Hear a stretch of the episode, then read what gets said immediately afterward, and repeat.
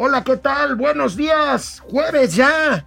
10 de junio. Aniversario del halconazo, amigo. No, no, es día de las mulitas. No, no, no, no. Ya fue el día de las mulas, ¿no? Sí, no, no, no. Al también 10 de junio, 10 día de junio, mulas. pues sí, de los Manueles. Saludos a los Manuel. Oye, el alca- Manuel Alonso Conatela. a todos los amigos que son unos mulos, unas mulas, unos burros. Bueno, a mí también me dicen el burro, pero no voy a decir las razones por las cuales. Oye, amigo, ¿tú crees que les caigamos gordos a nuestros amigos cuando decimos se los dijimos?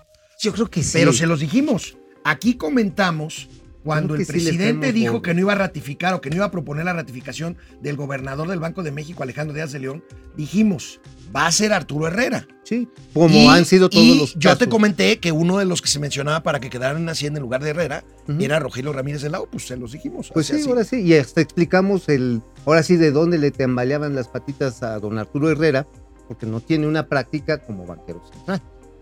Eh, y Rogelio Ramírez de Lao no tiene experiencia alguna en el sector público. Ahora va a estar bien divertido, ¿eh? va a estar bien divertido porque este, yo creo que ahorita don Arturo Herrera ha de estar así, ay, por fin. No, a bueno, vamos a ver, vamos a recordar la cara cuando lo nombraron secretario de Hacienda y la cara de ayer, dos cosas completamente Bueno, diferentes. ¿cuántos desmentidos no le echó el presidente de Arturo? Antes de que fuera secretario, tres. ¿Y Y, luego otras dos. Otras dos, no, yo recuerdo como Y bueno, otras cinco. El, el- el secretario desmintió al, al presidente. Bueno, lo vamos a comentar para que no estemos aquí, este... En, la, en el introito, eh, eh, aquí este, ahora, este, los nombramientos fueron bien recibidos en general. Fíjate, Sí, los mercados los recibieron bien. Felipe Calderón saludó los nombramientos. Felipe Calderón, el innombrable Oye, Felipe yo Calderón. creo, a mí me preocupa el estado de salud del presidente Calderón.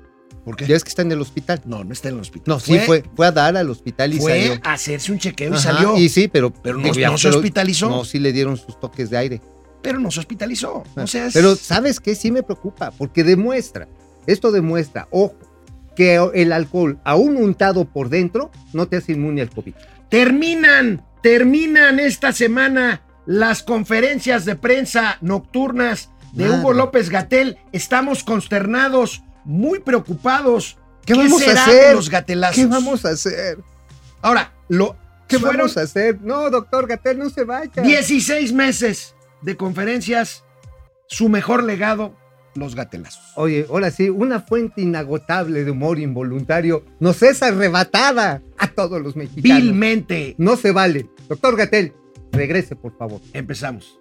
Esto es Momento Financiero. El espacio en el que todos podemos hablar. balanza comercial, Inflación, evaluación, tasas de interés, momento financiero, el análisis económico más claro, objetivo y divertido de Internet. sin tanto choro. Sí, Y como les gusta, peladito y a la boca. ¡Órale! ¡Vamos, réjete bien! Momento financiero.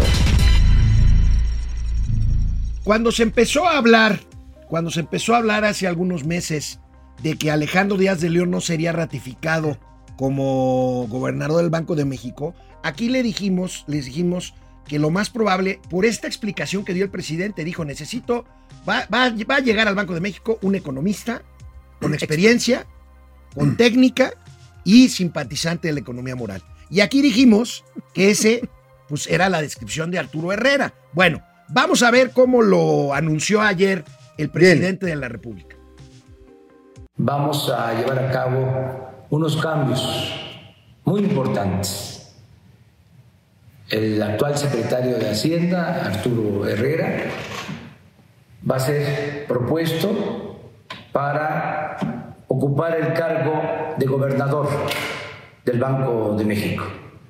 En su momento voy a enviar esta propuesta al Senado y Arturo eh, lo va a sustituir Rogelio Ramírez de la O. Él va a ser el próximo secretario de Hacienda. ¿Por qué estos cambios? En lo fundamental, porque queremos en este segundo tramo del gobierno, después de las elecciones federales para la integración de la nueva legislatura, queremos mantener estabilidad macroeconómica. Queremos eh, mantener la política económica que nos ha dado muy buenos resultados, porque a pesar de la pandemia, la crisis eh, económica se ha ido superando, vamos saliendo. Bueno, eso de que vamos saliendo me huele a manada. No, no, me no. huele a manada. O sea, hay sectores que pueden estar empezando a mejorar, pero ninguno en su conjunto se recupera. No, no, no. Y este, bueno, varios mensajes. El presidente, mira, yo ayer subí un tuit, amigo. eh, ¿Por qué se anticipa tanto este anuncio? Se anticipa más de seis meses porque el cambio en el Banco de México es hasta diciembre. Pero esto Sí. le hace daño al Banco de México. Sin duda. Esto Pero yo daño. creo que se anticipa y ayer subí un tuit con esto porque simplemente, pues por el resultado de las elecciones, amigo. O sea, el presidente quiere anticiparse a que no haya ruido y pasar todos estos cambios todavía con esta Con una legislatura, legislatura que está más aburrida que un velorio. que está más aburrida Digo- que un día en lancha, ¿no? Sí, pues agarra y el presidente dice, a ver, apruébemelo sin cambiarle las tuercas. Y ahí va. Pues sí. Bueno, el hasta ahora secretario de Hacienda, el buen Arturo Herrera Gutiérrez, comentó lo siguiente ahí, junto al presidente y junto a su eventual sucesor. Bien. Bueno, primero muchísimas gracias, presidente, y aprecio de verdad el que tenga eh, confianza en mí al hacer una postulación eh, para la, la gobernatura del Banco de México. Eh, la política económica tiene básicamente dos instrumentos, la política fiscal y la política monetaria, y para un economista es un verdadero privilegio tener la oportunidad de participar en ambas si el, si el- si el Senado me, me decide ratificar. El Banco Central es un elemento central para el desarrollo de los mercados financieros, pero sobre todo para la estabilidad de México. Eso es algo que aprendimos a las duras en México y hay que, hay, hay que mantener. Eh, también, lo conversábamos hace unos días, el proceso de discusión y en su caso aprobación del Senado coincidirá con la parte más álgida de preparación del presupuesto y del paquete económico. Y, y a mí me parece que siendo el paquete económico que viene lo que permitirá la salida en la economía ah, post-COVID, lo más correcto es que lo preparara quien lo va a ejecutar. Y, este, y en ese sentido estoy muy contento de la llegada de Rogelio Ramírez de la O. Eh, nos conocemos yo creo que hace casi 20 años. Eh, eh, me, me va a dar muchísimo gusto pasarle la estafeta a, a él. Oye, mira, pues la estabilidad, la estabilidad se logró muy a tirones, hija. A ver, de entrada nos chutamos el guardadito, ¿no? Bueno, ahorita vamos a ver, porque O sea, sí, cuando eh, comentemos esto, vamos a ver un enfoque editorial interesante, que es el del Pasquín Inmundo Reforma. Ajá. El Pasquín Inmundo estoy citando al presidente López Obrador. ¿eh? este, Ah, bueno, sí es un paquín inmundo. Pero a ver, no, no es un Pasquín. Ahora, la deuda neta, la- el saldo histórico de requerimientos financieros del sector público, que es la lectura más amplia que se le puede dar al endeudamiento público, Pareces vocero de Hacienda. Yo fui vocero de pues, porque Hacienda. estoy imitando, estoy imitando. Está bien. El asunto es que aumentó en 2.1 billones de varos. Pues sí.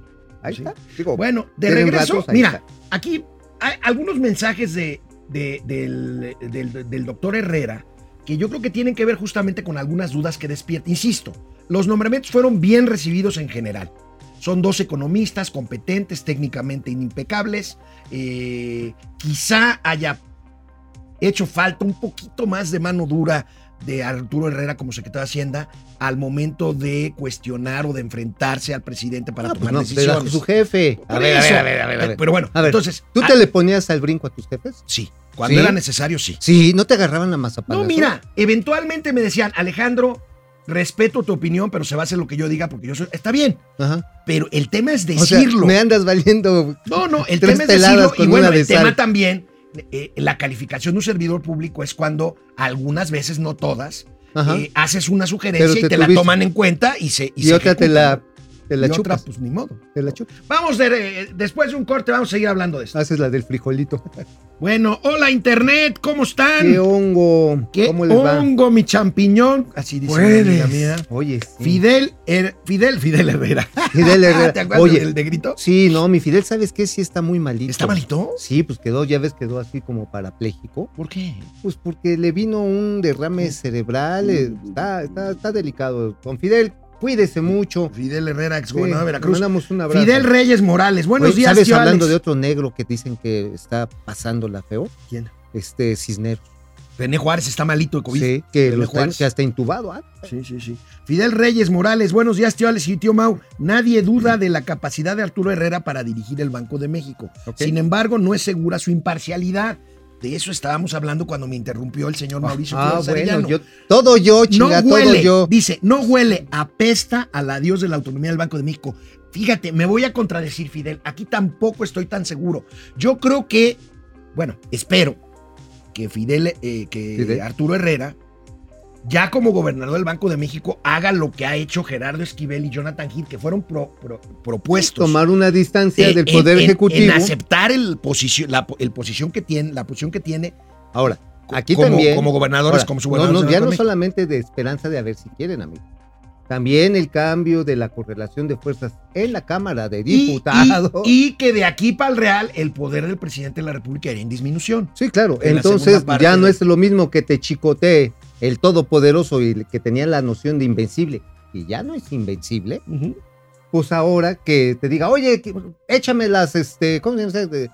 De- Desarrímame esas, las, las reservas, ¿no? Las reservas. Ah, échame las tepalguanas, Las, de- este, los remanentes. los remanentes de Banco de México, pues, presidente, pues no hay. Échamelos, pues te voy a echar pues un saludo. Alejandro no Méndez desde qué. Querétaro, depredador mercenario. Depre. La verdad no dudo del trabajo y preparación de Arturo Herrera. Ha demostrado a veces datos contrarios a su jefe, pero sin duda lo que sé hay nerviosismo de que se puede ejercer la autonomía del Banco de México. Ahorita vamos a hablar de eso, Depre. Vamos a seguir hablando de eso. Este, es un punto importante. Claro. Este, yo en lo personal creo que Arturo Herrera puede ser un buen gobernador del Banco de México. Salvo, Y- sí. Salvo si pone a hacer la más billetitos. Bueno. Ahí sí sería el acabo. Pero ahorita regresamos. Bueno, aquí vamos de regreso. Ya vimos lo que dijo el eh, secretario, todavía secretario, lo será por los próximos cuatro semanas, cinco semanas, eh, más o menos. Pero veremos, les presento, porque seguramente muchos de ustedes no lo conocen, aunque ahorita platicaremos la historia de Rogelio Ramírez de la O, se los presento. Am, es un honor asumir el puesto de secretario de Hacienda y Crédito Público bajo el presidente Andrés Manuel López Obrador y así continuar con el buen trabajo que se ha hecho en esta materia por quienes me han precedido. Y desde luego por el eh, maestro Arturo Herrera, que está aquí. Eh, el momento actual es un momento clave para México porque estamos saliendo de una pandemia y una recesión global de gran alcance. Eh, debemos todos juntos trabajar para asegurar que las lecciones aprendidas durante esta pandemia sean utilizadas para construir una economía más fuerte que sirva a toda la población del país. Estoy asumiendo esta responsabilidad después de haber pasado muchos años observando y estudiando la economía mexicana desde mi actividad privada profesional, viendo la evolución de las ligas con la economía global, así como el desempeño de varias regiones del país. Me anima mucho poder usar mis experiencias y mi esfuerzo para apoyar al presidente López Obrador en el proyecto de transformación que está avanzando y en este caso encaminado al fortalecimiento de la economía, la cohesión social, reforzando las oportunidades para todos, pero especialmente para quienes menos tienen, con un mejor rumbo, prosperidad y oportunidades para las nuevas generaciones. En particular me ocuparé de los encargos que el presidente me hace en materia de aseguramiento de un sano balance fiscal año con año hacia 2024, el aseguramiento de economías en el uso de los recursos públicos, el sano financiamiento y actualización de cuentas en el sector energético y las oportunidades en la banca de desarrollo.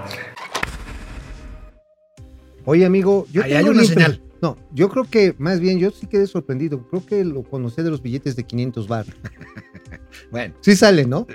sí, pero bueno, mira, hay varias señales. Primero, no quise ofender yo al nuevo secretario de Hacienda cuando decir se los presento. Él ha tenido una presencia pública más bien discreta como asesor de empresas privadas como Cemex. Él fue articulista del Wall Street Journal, vivió en el extranjero, es un economista muy respetado. Tiene una pero con consultoría un en perfil, Boston. Tiene una consultoría en Boston, pero Muy con un perfil ¿eh? público muy bajo y por eso no lo dije con otro afán, por eso dije se los presento. Pero aquí hay una clave.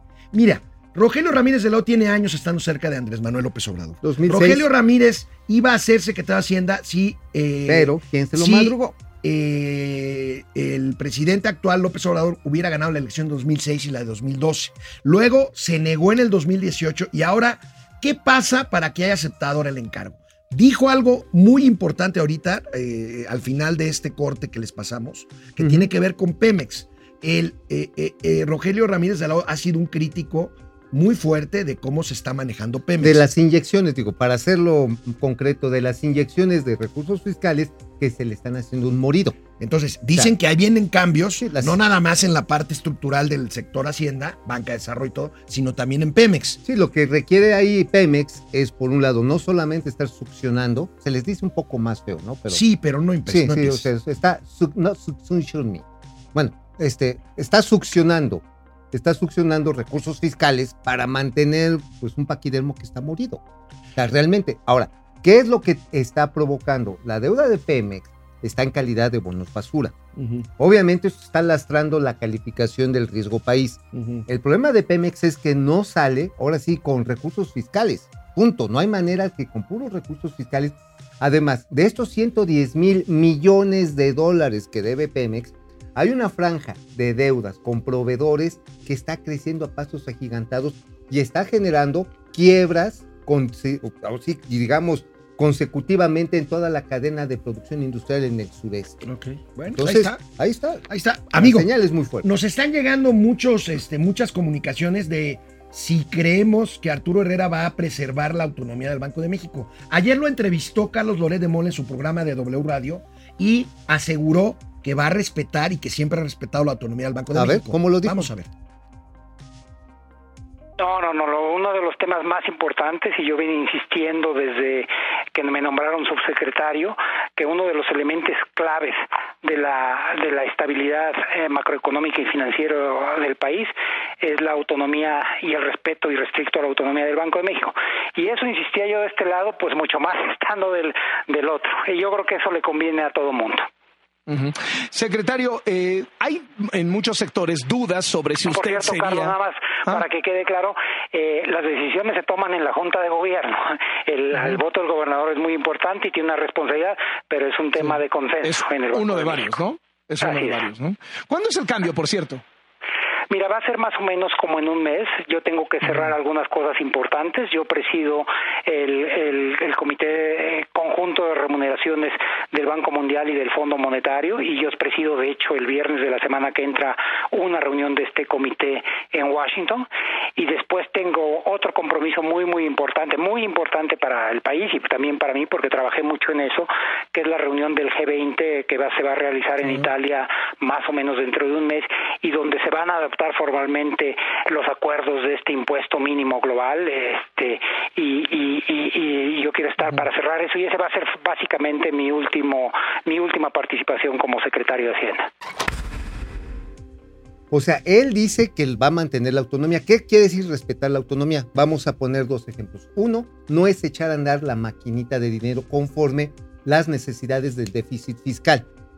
¿Qué quiere decir echar a andar la maquinita? No solamente es imprimir más circulante, es aflojar todo lo que son los mecanismos de financiamiento interbancario, todo el trámite de movimiento de recursos de la banca, lo que explicabas ayer de la capitalización de los bancos y- los créditos que pueden otorgar, es no relajar esa política e incluso sancionar a aquellos que se pasen en la cantidad de circulante que tienen machada. Pues sí, vamos a ver. Y el, Ese es y el muy secretario importante. Herrera dijo, me voy hasta julio porque tengo todavía un par de compromisos. Y esto tiene que ver con lo político. A ver, el gobernador del Banco de México tiene que ser, puede ser aprobado por la Comisión Permanente, que todavía tiene mayoría de Morena. Y el nombramiento de secretario de Hacienda tiene que ser ratificado por la Cámara Ahora, de Diputados. quiero- Entonces, Ajá. pues por eso pues, Sí. va a ser antes de que termine la actual Sí, legislatura. antes de que entre casos. una, una legislatura bien choncha, vamos a comentar en la semana, los que vienen de plurinominales, puro animalote político, sí, cañón. De los tres principales Ah, partidos. los pero tres a partidos cañón, va a estar, va, Sí, va a estar este, viene un equipo Panzer. Ajá. Ahora, fíjate, amigo, la Panzer, diferencia. qué bonita un equipo definición, Panzer con Z. Sí, con Panzer, no, los otros son Sí, los de, no. son los de Santiago. Oye, veamos esta comparación. ¿Se acuerdan cuando lo nombraron en la Secretaría de Hacienda? Bueno, fíjense el antes y después de Arturo Herrera. A la izquierda, cuando lo llamó, mandó llamar, oye, puedes venir. Ay, Y güey. con la cámara te voy a nombrar secretario de Hacienda. Uy, Válgame Dios. Dios y ayer, Jesús. mira nada más. Bueno, ahí se ven, ya me voy a Banco de México. Oye, además es una super chamba Banco de México. Sí, Ahora, sí, sí. Ahí también tiene que responderle a los poderes legislativos, eso también lo aligera. Pero a quien debilitan, y yo creo que injustamente, antes de tiempo, es Alejandro Díaz de León. Sí, no, es no, una no. vendetta por Sí. haberle dicho, señor presidente. Por haberle dicho no le voy a dar remanentes. Ajá, oye, otro, las reservas internacionales. Sí, sí, sí. Hay que se cuiden de quererle, don Arturo Herrera, meterle las manos a las reservas Mira, internacionales. él dice algo que es cierto. Son cinco votos de la Junta de Gobierno. Vamos a ver cómo se comportan los otros. Hasta ahorita, insisto, Gerardo Esquivel, Jonathan Heath y Galia Borja se han portado bien. Se han portado a la altura. Regresamos después de una pausa aquí a Momento Financiero. Fíjate, me mandan aquí un tuit que ver, ¿qué puso Mario Di Constanzo, ¿te acuerdas de Ah, él? sí, claro. Bueno, Mario Di Constanzo fue Secretario. secretario del gabinete legítimo. Hacienda legítimo y tenía. Que muchos decían que iba a ser Rogelio Ramírez de la O, pero Rogelio Ramírez de la O dijo, yo me No, voy. no, no, yo no le entro a ese le entro a tongo. esa- a esa- a esa- Y ya después el buen Mario dijo en la madre, la cagué. Fíjate, y se fíjate, separó. Mario Di Constanzo dice lo mismo que Mauricio Flores. ¿Qué? Arturo Herrera dejará una deuda de 12.4 billones de pesos, Ahí está. un incremento de casi 2 billones de pesos y fue el secretario que más nos endeudó. Ahí está. Ahí está. Ahora sí nos salió barato. Bueno, vamos a ver, a nos ver, salió barato. vamos a ver quién más está por aquí. Nos quedamos en Depre, ¿no? En el Depre, sí, exactamente. Este, Francisco Guerra. Al fin jueves de anestesiar las anginas, mi querido Chile y Piquín de las finanzas. Asumo que yo, me yo encanta tengo ese apodo. cierta desconfianza con el asunto del renacimiento del primor. Con eso de que el PRI también apoyó lo del juez Aldívar, mi tranquilidad sigue estando muy lejos. Yo creo que la situación política es distinta. El bloque tendrá que, Ahora, ahora, tendrá ahora, que hacerse más compacto. Una cosa es Alito y otra cosa es el PRI. Pues sí, claro. Sí, Porque Alito sí anda de pompis prontas. Ah, Sí, Sí, pero el- sí, sí, sí, andan de pompis prontas. Sí, pero yo no creo que Alito sí como quiere que tal- se lo inoculen. Yo no, yo no creo que Alejandro Moreno como tal haya salido fortalecido No. de esta elección, sobre todo si pierde, Sale. sobre todo si pierde, como todo parece indicar, Campeche. Salió fortalecido el señor Alfredo del Mazo. Sí, claro. Ganó el Congreso. Aguas, ¿eh? Los morenos no tienen, no tienen garantizado el triunfo en el Estado de México el año que viene. Jesús Saga, el año que viene o el 25, 25, ¿no? Digo, este no, 23. sí, la- 23, perdón, 23. sí, en el 23. Pili Sainz, Pili. hola, es casi fin de semana. Ayer me Hola. puse a ver el mapa de cómo está quedando el Banco de México, el Estado de México, y está casi igual a la Ciudad de México. Sí, claro, como, como antes. O sea, del lado izquierdo del poniente, azul. Del lado derecho o, o oriente es este guinda. Es- es- está, está Ahorita, bien. ahorita cuando presentes mi calumnia, ¿sí la vas a presentar o te vas a hacer ojo de hormiga? Pues no sé, es que no la leí, entonces no sé. Es que te- soy un soy tu censor. Sí, ¿verdad? Ya Soy te pareces a mi director editorial de La Razón. Pues no, esta chingadera no se publica así. Bueno, Mike White, Víctor Manuel Sapien Piceno, René Franco, Jefe Franco, Guillermo Sánchez Mendoza, Paco Guerra. Ahora el tema de Herrera que va para el Banco de México quedan dos sumisos, Banco de México y Hacienda. Yo todavía tengo mi esperanza precisamente en el equilibrio que hay en la Cámara de Diputados Sí, y que el, el señor Herrera, al ya no sentir el pie aquí No, en el además- cogote, ya va a poder. insisto en que el poder del presidente va a la baja de aquí en adelante. Exacto. Eso también. Bueno, vamos cuenta. a la Telera. Vamos a la telera. Bueno, hay que comentar, amigo, hay que comentar cómo en- enfocó el periódico Reforma la nota del cambio este que estamos hablando y que ya tenemos un rato hablando. Vamos a ver la nota principal de Reforma. Es interesante, da para el análisis. Yo sé que es el pasquín inmundo en Palacio Nacional, pero dicen, agotan guardadito, cambian secretario. ¿A qué se refieren? Aquí lo hemos dicho en momento financiero. Si vemos la siguiente, este, eh, bueno, ahí, reta reforma fiscal. Bueno, ¿a qué se refiere con el guardadito? Primero, amigo, se acabaron el Fondo de Estabilización de Ingresos Presupuestarios Ajá. y se acabaron el Fondo de Estabilización de Entidades Y Federativas. se chuparon 63 mil millones Y de entonces, los si, y si podemos Madre. volver a ver la segunda nota de reforma, ya en la página interior de negocios, Ajá. dice, hará una reforma fiscal el nuevo secretario de Hacienda Ramírez de la O. A ver, una reforma fiscal en medio de una recesión. No estamos saliendo todavía. No, Vamos no, a ver no, cómo vienen los datos de, de este de la el IGAE se da el próximo jueves. El próximo jueves, dentro de una semana, vamos a ver y esto no está recuperándose al ritmo que están esperando todos. Obviamente, si metes ahorita un costo adicional, que eso representa un impuesto, vas a ver el desastre que se va a armar. Y obviamente tienen muchas ganas, bueno, a, a este señor Ramírez Cuellar, Alfonso Ramírez Alfonso Cuellar. Ramírez Cuevas perdió la elección Y él traía la iniciativa de, de reforma, fiscal, como diputado, ya no va a ser y diputado. se la pellizcó a Sí, dos sí, manos. sí. Ahora, fíjate, aquí lo relevante también en el caso del señor Ramírez de la O, Rogelio Ramírez de la O, es que es mucho más proclive no a la reducción del gasto per se y del gasto de inversión. Él sí trae una posición mucho más, digámosle, neokeynesiana o cepalina, en la cual sí coincide en la importancia de la inversión pública privada. Ojalá, porque ese es el gran Ahora, pendiente ahora, que hemos Yo señalado. tuve la oportunidad de Aquí. echar unos mensajitos en Navidad por Año Nuevo. ah, ¿Con Oye, quién? ¿Con don Con Rogelio? Rogelio, sí. Dice, oye, ¿vas a estar en México? Pues sí, pero se nos vino los- las infecciones, los rebotes de COVID.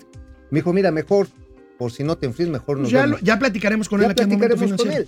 Pero entonces, este, recuerdo cuando era la campaña de 2018, lo invité a, a ADN 40. Dice, mira, dice, yo prefiero ser muy cauto. No vaya a ser que nos agarren precisamente rompiendo la veda electoral este, y esto nos genere problemas. Yo prefiero mantenerme, o sea, muy discreto. Está bien, vamos a ver. Y si lees tus artículos, sus artículos en Wall Street Journal, siempre abogaban no por la economía moral, eso es una, eso es una patraña. Iba a decir lo más feo que empieza es con una M. politiquería, como dice el mismo presidente. Es una, empieza con M, ¿no? Sí, una marmoleada. Una marmoleada, exacto. Bueno, esas marmoleadas realmente no se sostienen. Un punto de vista más estructuralista habla de la posibilidad de un país integrado en el eje de los Estados Unidos con la producción de un bloque comercial. Oye, amigo, ¿te imaginas al presidente de la República, Andrés Manuel López Obrador, y su economía moral presumiendo un incremento en la Bolsa Mexicana de Valores y en la Bolsa Institucional No. de Valores para No. decir que vamos bien? No, a ver. Mira lo que dijo a yo. ver, oye, esto sí está gacho. Viene. cómo nos ayuda el que haya crecimiento económico en Estados Unidos y se estén inyectando fondos, recursos. Así también eh, eso tiene un efecto eh, que se traduce en inflación. Pero eso es lo de la bolsa. Aquí llegamos. Aquí se cayó desde la pandemia, los momentos más difíciles. Y miren cómo ha venido. Tenemos también que eh, mantener la política de bienestar para el pueblo. No solo es ¿Qué tal, amigo? Oye, el índice más fifí, más machuchón, más ¿Te neoliberal. acuerdas cuando las huestes de Andrés Manuel bloqueaban la bolsa ahí en Paseo de la Reforma Ajá. para criticar la política perversa, neoliberal, Oye. capitalista, este, Entreguista, eh, imperial. machuchona? Ah, oye, yo me acuerdo incluso uno de esos grupos una vez se volteó a un este, McDonald's que estaba ahí en esa contraesquina y empezaron a gritar, "Bur- este, burgueses, dragones, Por eso están panzones. Bueno, ahí está. Amigo, el presidente de la República insiste, aunque, bueno, desmiente a Momento Financiero, dice que no hay problema con la recaudación dice también que vendrán más cambios en el gabinete. Carán. No tenemos este, problemas, afortunadamente, porque es buena la recaudación. Muchas gracias a todos los que contribuyen. Eh, y no tenemos problemas porque no hay corrupción, porque nadie se roba el dinero, como era antes.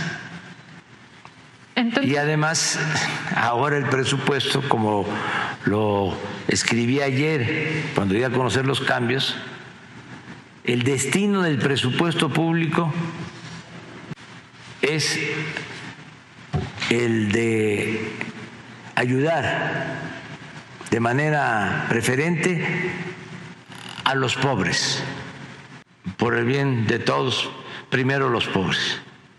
Entonces este cambio en Hacienda sería el único que estaría contemplando dentro de su gabinete, presidente. Vamos a analizarlo, va a haber tiempo, poco a poco. Vamos a ir viendo este cómo se sigue este llevando a cabo la reforma administrativa porque tenemos que ir ajustando, acoplando cada vez más el gobierno a la nueva realidad y a las nuevas políticas. Amigo, ahí veremos poco a poco. ¿Me estás oyendo Irmeréndira Sandoval? Sí, ¿verdad? Yo creo que es una de las primeritas que van a chispear. Y bueno, ah, ya ves que ayer salió a presumir que inhabilitaron 10 años a Luis Videgaray. Ajá. Digo, como, ya, diciendo, papu- como diciendo, no me corra, Sí, jefecito, patrón, no me corra. Estoy haciendo la tarea, estoy haciendo la tarea, no me chingue. Oye, oye, por cierto, el rumor lo leí hoy en El Sol de México.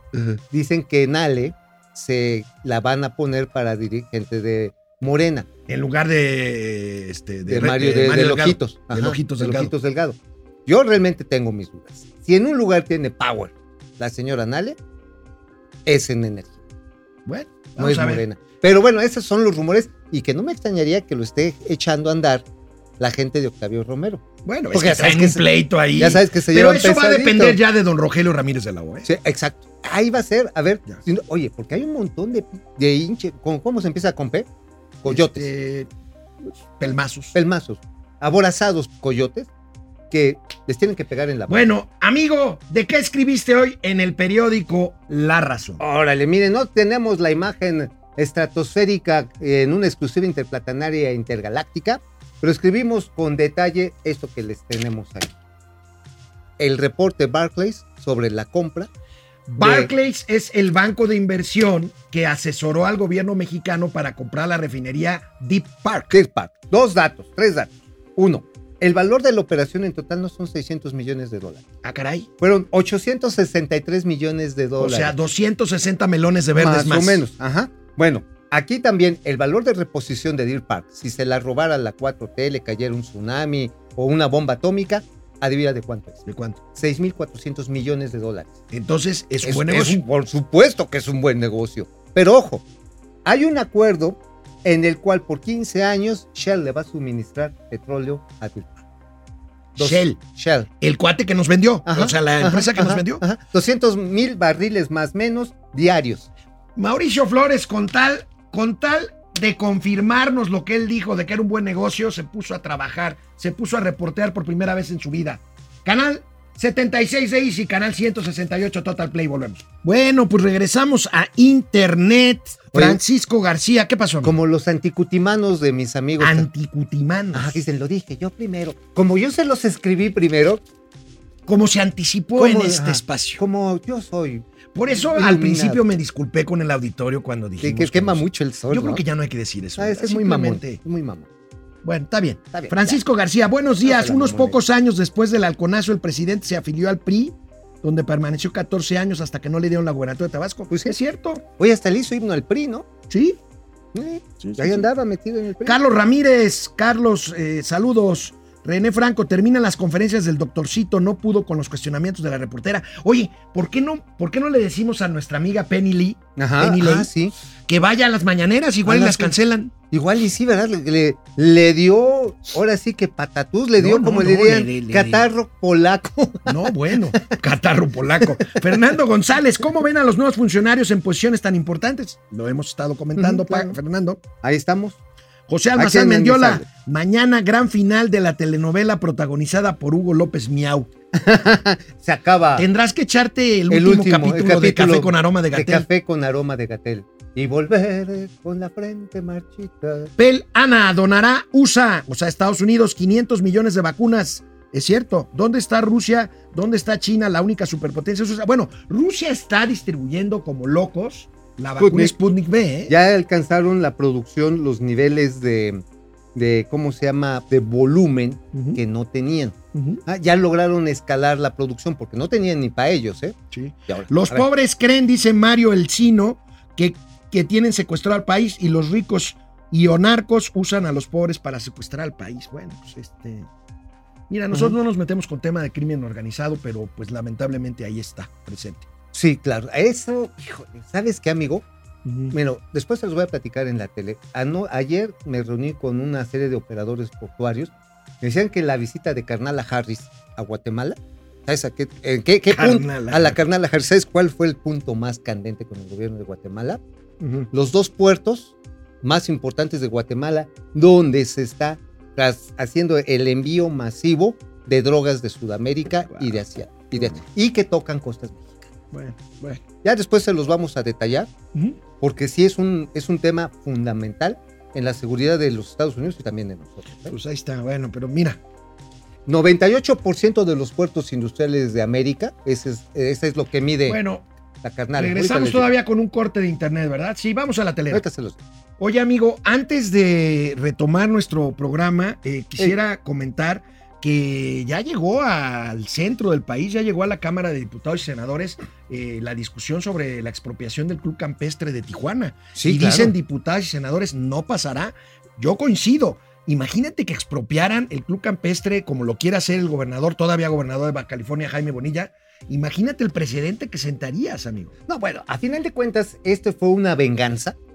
Una venganza porque no hay utilidad pública. Las expropiaciones están fundamentadas en la Constitución y también, si no recuerdo mal, debe estar regulado eh, en la ley de, este, de territorial y aguas nacionales. ¿ah? Establece qué territorios son susceptibles de pasar a la federación en caso de utilidad pública. Oye. sí se demuestra. Y, y- y yo creo que con esto los diputados y senadores que se están oponiendo a la expropiación del Club Campestre de Tijuana le están diciendo a Jaime Bonilla, si vas a regresar al Senado, porque es senador con licencia, aquí te estamos esperando, Ajá, papacito. vente para acá, papá. Bueno, Digo, qué está. bueno, oye, Qué bueno. eh, este, mira, no Qué tengo bueno. mucha fe con la gobernadora de Baja California que llegó, ya es que es una que va a llegar. que va a llegar.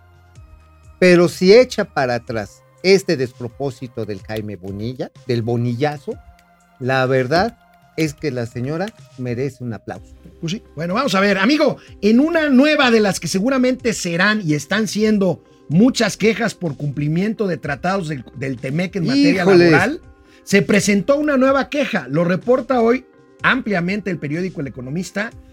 Estados Unidos presenta segunda queja laboral contra fábrica establecida en México, amigo. Tómala, Esta, barbón. Pues de muchas, amigo. De muchas. Muchas Ahorita vienen. comentamos la respuesta de la Secretaría de Economía, que la tía Tati Sayanda. ¿Qué, Este- ¿Ya se terminó eh, la feria esta de exposiciones de zarapes huicholes? Yo creo que ya. Ah, qué bueno. Pero Ah, ¿cómo ves ya. esto, amigo? Pues tú, lo, tú, tú lo, tú de alguna forma decías que esto iba a pasar. Sí, Cardon, o sea, vamos a ubicar. Cardon Next es una empresa que está ligada a este consorcio, que lo dice Cardon Industries, que son partes y autopartes y también componentes eléctricos. Es una maquiladora, son de estas que tienen un cruce brutal. Creo que ellos tienen algo así como seis veces el cruce de piezas que se diseñan en los Estados Unidos, se vienen, se hace una parte aquí, se regresa y bueno, es una parte de una integración. ¿Qué es lo que está pasando, amigo? No lo tengo confirmado, me lo van a confirmar. Este contrato colectivo de trabajo, ¿quién crees que lo trae? Ay, no me digas que Pedro Haces o Napito. Pedro Aces. Pedro Haces que se quedó sin Aces. partido. Se quedó sin partido. Lo, No va. se quedó con el corazón partido, Pedro Aces. Pero es, es, es un buen matarife. Entonces, este sí, es malo. Sí, sí, sí. Ah, no, yo, ah, yo es que te entendí mal. Sí, no. Es un no. buen tipo, pensé. Es un buen tipo, pero pues es, pues es, es cañón. Mafioso. Eh, sí, pues como Bueno, todo buen líder sindical. Oye, la Secretaría de Economía inmediatamente dice no, México va a cumplir sus compromisos laborales. Lanzó un tuit la señora Tatis Cloutier y el comunicado donde México dice garantizará el cumplimiento del TEMEC en materia laboral. Yo no veo cómo, amigo. Bueno, mira, déjame decirte quién lo está logrando. La FLCO, que es la Asociación Sindical de los Estados Unidos, son los que lo Bueno. están logrando. Carnala Harris dijo que el gobierno de Biden era un gobierno sindicalista, Así pro es. sindicalista. Ahora, estamos Pero de su- hablando a de favor los- de sus pero- sindicatos, Pero, los sindicatos gringos que son muy poderosos. No, además, ¿con qué están llegando los sindicatos gringos? Llegan a hacer el recuento y dicen, a ver, señor este, dueño de CATEM, esto que está haciendo usted de meter votos fantasmas, porque así se las gasta don Pedrito Aces, no vale, porque le está limitando el derecho a los trabajadores. ¿Pero qué les ofrece a cambio la FLCO? Dice, prestaciones nivel Estados Unidos, United States of America, citizen, you need eh, win and more money. Puta, ¿tú crees que los paisanos que estén ahí en la frontera, que les digan, oye, te voy a pagar por hora? ¿Tú crees que no les mueve acá y dicen, pues a lo mejor no les pagan lo mismo que les pagarían del otro lado? Ujú. pero están teniendo un arrastre que realmente el gobierno mexicano, el actual, no se dio cuenta la empinada que se puso cuando firmó este adendum laboral en el tema. Jesús Seade. ahí está. Jesús Seade. Jesús sea de gracias. Bueno, no está bien. Digo, yo sí quiero Seade, ganar que en ahorita dólares. está muy a gusto. ¿Tú, ya, quieres, bien, tú- quieres ganar en dólares? Sí. Pues ahí está. Bueno, Vale, está. amigo, la pandemia, la pandemia, la pandemia detonó el negocio del entretenimiento on demand, on demand. O sea, las plataformas de streaming. ¿Eh? Y ello reacomodó corporativamente con una serie de adquisiciones y fusiones una industria que vale actualmente casi 1.400 millones de dólares. Ahí tenemos, amigo. Vamos a ver, hay muchas operaciones, ATT, Discovery, Ajá, Amazon y Metro Mayer, lo que acaba de pasar con Fox Sports. Televisa y Univisión. Hay un chorro. Vamos a ver el cuadrito que, que, que pone. Qué bueno es Víctor Piz. ¿No te cae bien Víctor Piz? A mí me cae todo Es dar. a es todo un dar. Y ahí está, amigo. Gran El reportero Víctor Piz. El contenido de las plataformas de streaming y los diversos del lado derecho movimientos que ha habido en estos Y últimos además se están concentrando muchas plataformas que andaban ahí como huerfanitas Ujú, o incluso estudios de tradición eh, de Hollywood ujú. que ahora tienen un segundo aire. Tienen un segundo aire con estos concentradores, porque son modelos de negocio muy diferentes. Netflix, por ejemplo, te ofrece por un solo precio, te ofrece un montón de, de contenidos, algunos muy chafas. Pero, por ejemplo, este, Amazon te ofrece un catálogo en el que te ofrece mucha porquería, pero te vende los premium.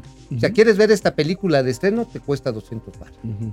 Te la rento por un mes, pero son 200 baros. Mira, no, O sea, no, esos no es un comercial, no es un comercial. Y para que no parezca, no voy a Sí, decir es la un marca. comercial. No voy a decir la marca, pero el domingo pasado yo quería ver la Fórmula 1, que cuando ganó Checo Pérez. Ajá, ok. Y le marqué a una amiga querida que siempre que es muy aficionada a la Fórmula 1 y me dijo, es que está en una de las nuevas plataformas, pero en su sección premium. Oye, te gustan entonces a ti los, este, las, las ruedas de goma, ¿no? Este, mira, los autos Fórmula 1, Ok, digámoslo así. las- las y, buenas de y goma. las edecanes de los pilotos que siempre son muy guapas. No, son muy guapas. A mí después de la segunda vuelta me da una hueva. Oye, amigo, platícanos qué está pasando ¿En qué con plataforma está? ¿En qué No, plataforma? platícanos, Ah, platícanos qué, está ESPN. pasando con Aeroméxico, amigo, porque ayer leí una nota, un rumor de que Ah. ya estaba a punto de salir del Chapter 11, del capítulo 11 de quiebras de Estados Unidos. Bueno, para salir al paso de estos rumores, Aeroméxico, creo yo, bien, hace bien, realistamente eh, hace un comunicado en el que dice que van mejorando sus números, pero solicita 240 días de prórroga para salir del capítulo 11. No esto es- implica ver, esto implica que siguen con la reestructura. a ver, esto hay que ponerlo cada uno, cada una de estas piezas en su lugar porque el rumor está mal, mal planteado como muchos rumores. El hecho está en que lo que se tenía que presentar en el mes de junio, este mismo mes, es el nuevo plan de negocios, que implica la reestructura de flota que ya, ya, ya sucedió, menor cantidad de vuelos a ciertos destinos por la degradación, se están abriendo nuevos, nuevos destinos a Europa, esto es muy importante, que también, y ha juntado... Pues para usar los aviones que ahora ya que van llegando y que ya no pueden volar a Estados Unidos Por por, ejemplo, la degradación. El 7, el 757. está recibiendo nuevos equipos el- el- que, el- que acaban de recibir. Sí, el X. Que mientras no recuperemos nuestra calificación con la Son vuelos nacionales aérea, o pues los vuelos tienen que usar para vuelos a otros lados. Ah, sí, no a Estados Unidos. Ahora, ¿sabes qué está interesante? Que el plan de negocios sí está en marcha. Tienen una recuperación de caja, de flujo, que está ya 141% arriba de lo estimado. Ujú. También esto es una parte importante que dio a conocer este Aeroméxico. Lo que sí tienen que tomarse es ver cómo se va a estabilizar y no es una ampliación. Ya viene considerado desde En el que plazo original. En el plazo entonces, ¿por qué Aeroméxico habla de pedir una dos prórrogas de 120 días cada una? Porque está dentro del acuerdo. Eh, eh, es- con, la, bueno, con la jueza Shelley, eso explica que lo que trató de hacer Aeroméxico es. eh, digamos, se acoge a las es- cláusulas de alargamiento eso, que vienen que- en el convenio o sea, original. si dijo lo que ya sabíamos, bueno, yo no lo sabía, pero tú sí lo sabías, Nada eh, fue porque atajaron el rumor de que ya iban a salir del Chapter 11, ¿no? Claro, ahora, en este momento, si bien es cierto que Aeroméxico ha reactivado muchas rutas y los cupos van más, más saturaditos, el problema es lo que está sucediendo. Regresamos después de una pausa a Momento Financiero, Economía, Negocios y Finanzas y gatelazos para que todo el mundo. Hasta los voladores. A ver, amigo, vamos, vamos a a empezar ver. a encuerarnos. No, no, no. ¿por Sí, a huevo, porque no nos están mirando en Facebook. No, claro que sí, tenemos una muy buena audiencia. Vamos a empezar. Ari Loe. ¿No quieres? No, Listo, mira, mira mis a calcetines. darle. Qué pena con Mauricio. Ro- Oh, Jordi bueno. Manuel Romero Castillo, saludos. Valdano y Maradona de las finanzas. Ay, güey, qué feo. A Mauri Serranov, felicidades Alex Mau por el anuncio del incremento de su pensión a partir de julio. Se lo merecen. Sí, sí. Yes, ya, yes. ya nos ¿Ya ¿Cuánto nos van a dar? pensión. ¿Cuánto? ¿Son Este, 600 varos? No, ya, este, 1400 bimestrales, o sea, 700 700 pesos mensuales. mensuales. No. Pues apenas alcanza para dos de Bacachá y. Greg SP, hola, doctor Spock y Capitán Kirk de las Ah, finanzas. ¿cuál es? Está chida. Lucía Elena Silva, buenos días, DDC Financiero y a toda la comunidad. Betty R, buenos días, mis gurús financieros. Betty. ¿Qué Eh, onda? Francisco García, buen día, un capitalista reconocido a la Secretaría de Hacienda. Sí, podríamos. Sí. Es, Rogelio Ramírez de la O es ante todo un neoliberal. Ahora, y a final de cuentas, él no regresó por chamba, ¿eh? Hay que ver qué condiciones le estableció a, a- a- ahí a tu presidente. ¿Sabes por qué? Porque va a tener que tener el control sobre subsecretarios. Igual y vamos a ver. No, y sobre Pemex y sobre la banca de desarrollo. No, y sobre el SAT. Y sobre el SAT. Vamos a ver qué va a pasar con doña Raquel. Uf, no, esto sí es un tremor. Francisco García, Ricardo Rivera, saludos a Pinky Cerebro de las noticias financieras. Lucía Elena Silvia, ella, ella manda saludar a Mauri y a Mauri sa- manda saludar a Lucía Elena. Ay, qué bonito Y nosotros somos. les valemos absolutamente Pero está bien, madres. está bien, somos, somos ahora sí que el puente, del- El puente, de la ama- conexión. amigables componedores, sobre todo tú. Amigables componedores, tú eres de los que las componen para acá. Lucía. Juan Ramón, no, presente. Betty R, nunca serán Chip y Dale, porque el tío Mao es bien guarro. ¡A huevo! Bueno, pues aquí tenemos a todos los, los conectados. Fíjate que me llama la atención la cantidad de comentarios sobre la duda de que Arturo Herrera preserve la autonomía del Banco de México. Pues es, justamente pues, el meollo del asunto, ¿no? El me caigo, El te caes. me caigo en ese hoyo. Bueno, amigos Pues, y amigas de preservar la autonomía. ¿Otra? vamos a la... va- mira, tenemos gatelazos muy buenos. Que no se los pierdan, vayan no se los... Porque se nos va a Gatel, no manchen. ¡Qué poca madre! Oye, amigo, Ey. tú comentaste aquí con cierto detalle el acuerdo de Alonso Ancira para devolverle el dinero que supuestamente se llevaron por la, por la venta de, de Agronitrogenados. nitrogenados. Así es. Bueno, resulta de que la fiscalía reserva por cinco años la información de este arreglo. O sea, no vamos a poder saber antes de cinco años qué fue lo que negoció la 4T con Alonso Ancira para esto. Y es la nota principal del, del- del Universal de hoy. Manita Yo creo que de no podemos, puerco. no podemos dejar pasar. Manita de puerco le están haciendo a Alonso Ancira con todo y chilito piquín. Oye, pues sí, finalmente, lo que sí les podemos decir, amigo, es que Alonso Ancira no está metiendo un dólar, no está metiendo uno. Va sobre el patrimonio de Altos Hornos de México. Bueno, eso siempre lo dijiste, pero Y lo ahí está. sostienes con sangre. Con así, mira.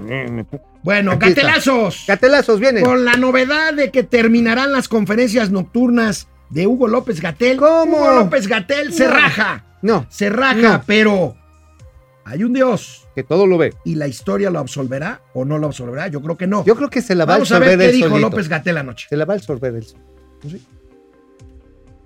Este viernes eh, 11 de, junio tendríamos el cierre del ciclo de la, vespertina, la nocturna, eh, por el momento.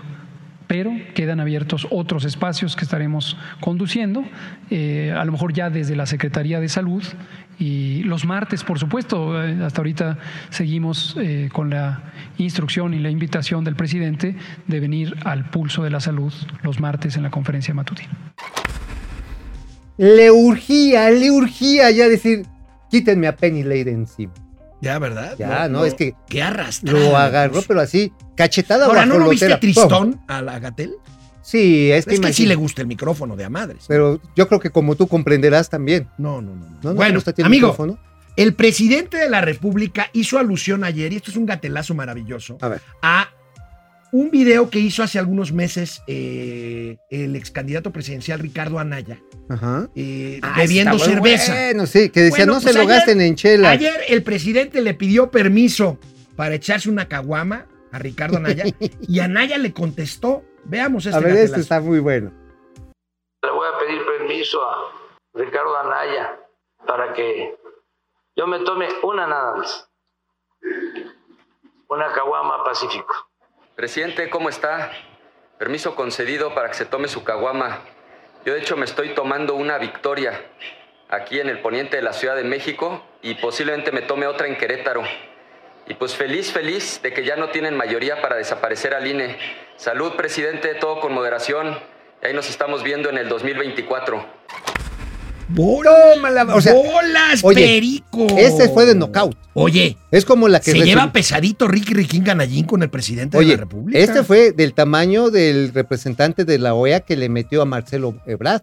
Ah, sí, claro. Sí, o sea, también de que ojalá no se le caigan otras de sus obras, Como la línea 12. como la línea Oye, 12. con Tómala. permiso concedido, presidente. Tome con moderación y ahí nos vemos en el Ah, 24. Yo me estoy echando una victoria aquí en el poniente. Ahora, Ricky Nayin, Riquín, debería también haber dicho, me voy a echar otra en Chihuahua.